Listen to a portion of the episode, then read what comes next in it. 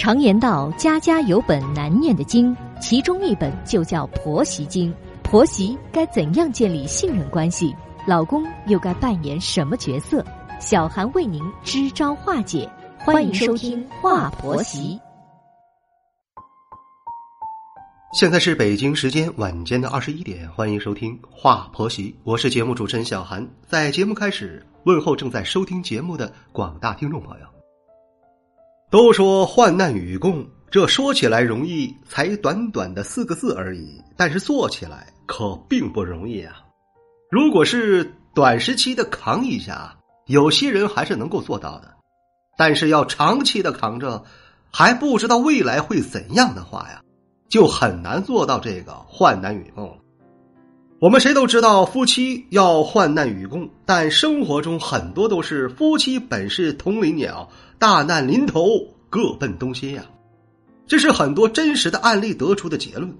有很多的夫妻表面看起来不错，恩恩爱爱的，但如果让他们遭遇重大灾难的话呀，马上就会各奔东西了。就是这么现实。我们没有办法要求别人会怎样，只能本着自己的善良，努力的做好自己分内的事。至于别人怎么去想，怎么去做，那是别人的事儿。人在做，天在看，他也要为他的行为负责的。新婚才短短一个月，婆婆就突然病倒了，还是癌症晚期呀！老公竟然瞒着妻子把婚房给卖掉了，然后和妻子住到了岳父母家。一年后啊，妻子坚持不住了，提出了离婚。这是发生在小袁身上的事情，她觉得她老公啊眼里没有她。而且老公家里一大堆的麻烦事儿，她不得不和老公离婚呐。本期节目，我们就一起来听一听发生在小袁身上的事儿。我是在超市里做收银员的，有一次，一个男人来买东西，结好账，把东西装进袋子里时啊，他漏装了一些东西。后来他就折回来拿，我就把他漏掉的东西拿给他。这一幕正好被老板看见了。老板还以为我和他认识，我再偷偷把店里的东西给他，就很愤怒。我和他都向老板解释，老板就是不相信。后来呀，查看了监控录像，老板才不得不信了。因为这件事情啊，我和这个男人开始打交道了。后来我们俩就开始谈恋爱了。恋爱了半年多，未来的公婆就开始催我们结婚，因为男友的年龄已经三十岁了。公婆希望他在三十岁前解决婚姻大事，不要再拖到三十岁之外了。我父母对男友也挺满意的，既然男方家急着要结婚，我们就答应了。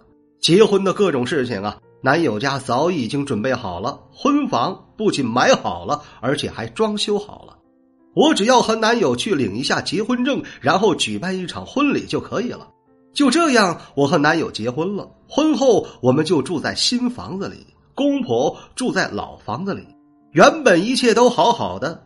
婆婆说，等我们有了孩子，她就过来帮我们带孩子，我还挺高兴的。可新婚才短短一个月，婆婆就突然晕倒了。送到医院后，查出了患了癌症，而且还是晚期呀。这个晴天霹雳，让我们所有人都惊呆了。老公不相信，带着婆婆去别的医院检查，可查出来还是这样的结果。因为婆婆的病，我们的生活乱套了。老公哭哭啼啼了一夜，第二天便去辞掉了工作，他要亲自照顾婆婆。我很惊讶，老公可是家里的顶梁柱啊！他自说自话去辞掉了工作，那以后在经济上我们怎么办呢？公公虽然还在私人单位里打工，可每月只有三千多块钱。也只够她自己开销的，婆婆生病要花很多的钱啊，家里只出不进怎么办？难道就靠我的工资吗？所以我对老公不跟我商量、自作主张的辞掉工作的事儿很有意见。可老公呢，跟我大吵，说我冷血，只知道钱，不知道他妈的命。这个时候没有什么比他妈的命更重要了，所以他一定要救他妈。我就问他，那钱怎么办呢？公婆为给我们办婚礼，积蓄已经花光了。老公现在又没有收入了，怎么办？老公却胸有成竹的说：“他会想办法的，不用我管。”既然他这么说，我就不再问了。我是本着跟他患难与共的想法才问他的，可他却这样对我。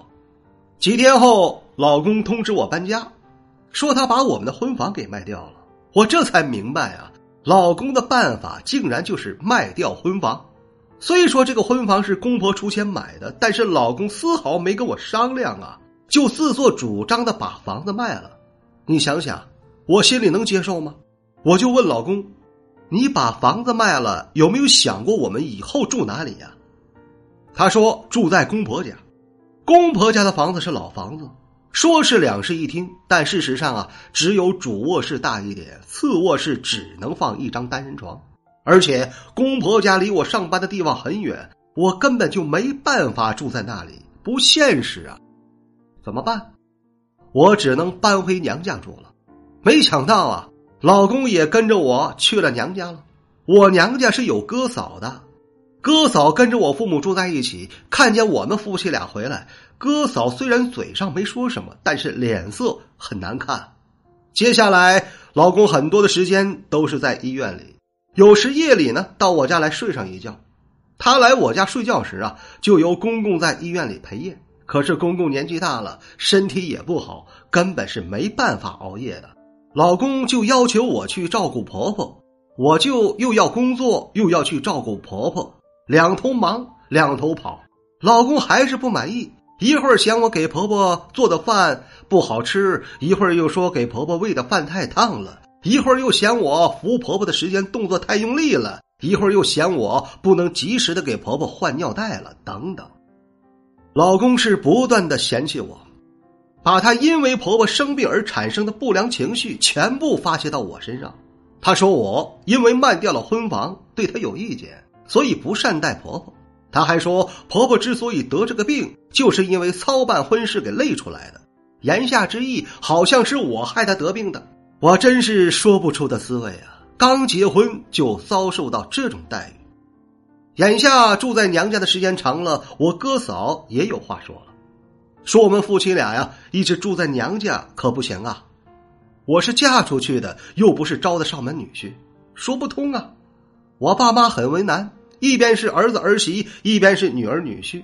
虽说房子是我父母的，可他们还是按照老传统安排儿女婚事的，也就是儿子留在家里，女儿嫁出去的。所以啊，我父母的内心也是没办法接受女儿女婿长期住在娘家的。可我不住在娘家，我能去哪儿啊？我不住在娘家，我怎么去上班呢？我就想要不然出去租个房子吧。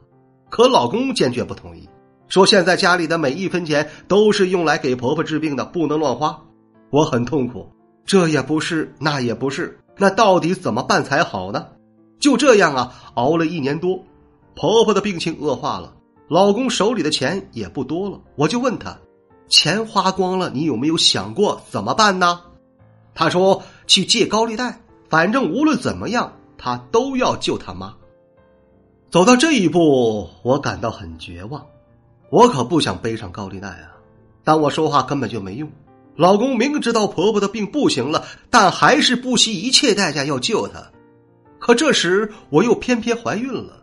当我告诉老公后，老公想都没想，一句话叫我去打掉。毫无商量的余地，我想了一夜。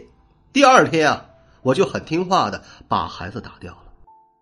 我躺在手术台上，我心里想着，我已经二十八岁了，这个年龄还要打掉孩子，那我什么时候可以要孩子呢？在老公的心里，婆婆高于一切，没有什么比他妈更重要的了。打掉了孩子后，我终于向老公提出了离婚。不管别人怎么看我，反正我不想跟他再继续过下去了。我觉得他呀，并不爱我，他只爱婆婆一个人。为了婆婆，他可以连自己的孩子都不要。得知我要离婚后，我父母和哥嫂都很赞成，他们也不反对我住在娘家。我哥说呀，自己的亲妹妹肯定要照顾你啊。嫂子也说，离婚后啊，可以重新找个对象，凭你的条件，完全可以找个好的婆家。老公却冲我大发雷霆，说我自私自利，不跟他患难与共。婆婆在病房里逢人便说，说她这个儿媳是薄情寡义，见他们家遭难了就抛弃他的儿子。一时间啊，我在婆家那边就成了罪人了。但我并不理会这些，还是坚持的跟老公离婚了。我们听完了小袁的案例之后，不知道各位听友有何想法？其实我想说呀，每个人活着都是要承担很多角色的。一个男人既是父母的儿子，也是妻子的丈夫，还是孩子的父亲。你不能只做父母的儿子，不顾及到丈夫和父亲的角色，这样顾此失彼，是不适合结婚的。小袁的前夫是个好儿子，很孝顺。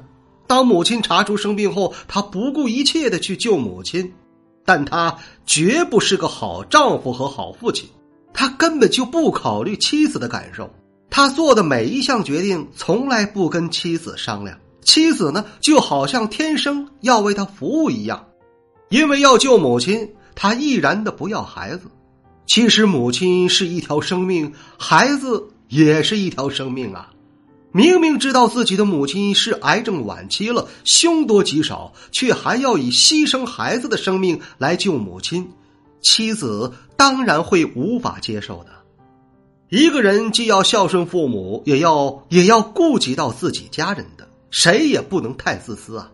有些事情摊上了，那也是没办法的。逆天行事，终究会付出惨痛代价的。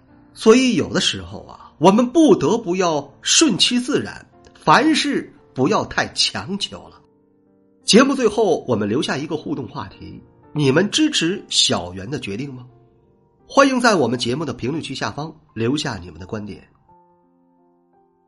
这里是华婆媳，我是小韩。如果说你喜欢本期的节目，欢迎你点击订阅并转发与分享。如果说你饱受婆媳矛盾带来的痛苦，可以加入到华婆媳的官方群。再次感谢各位的聆听，我们下期节目再会。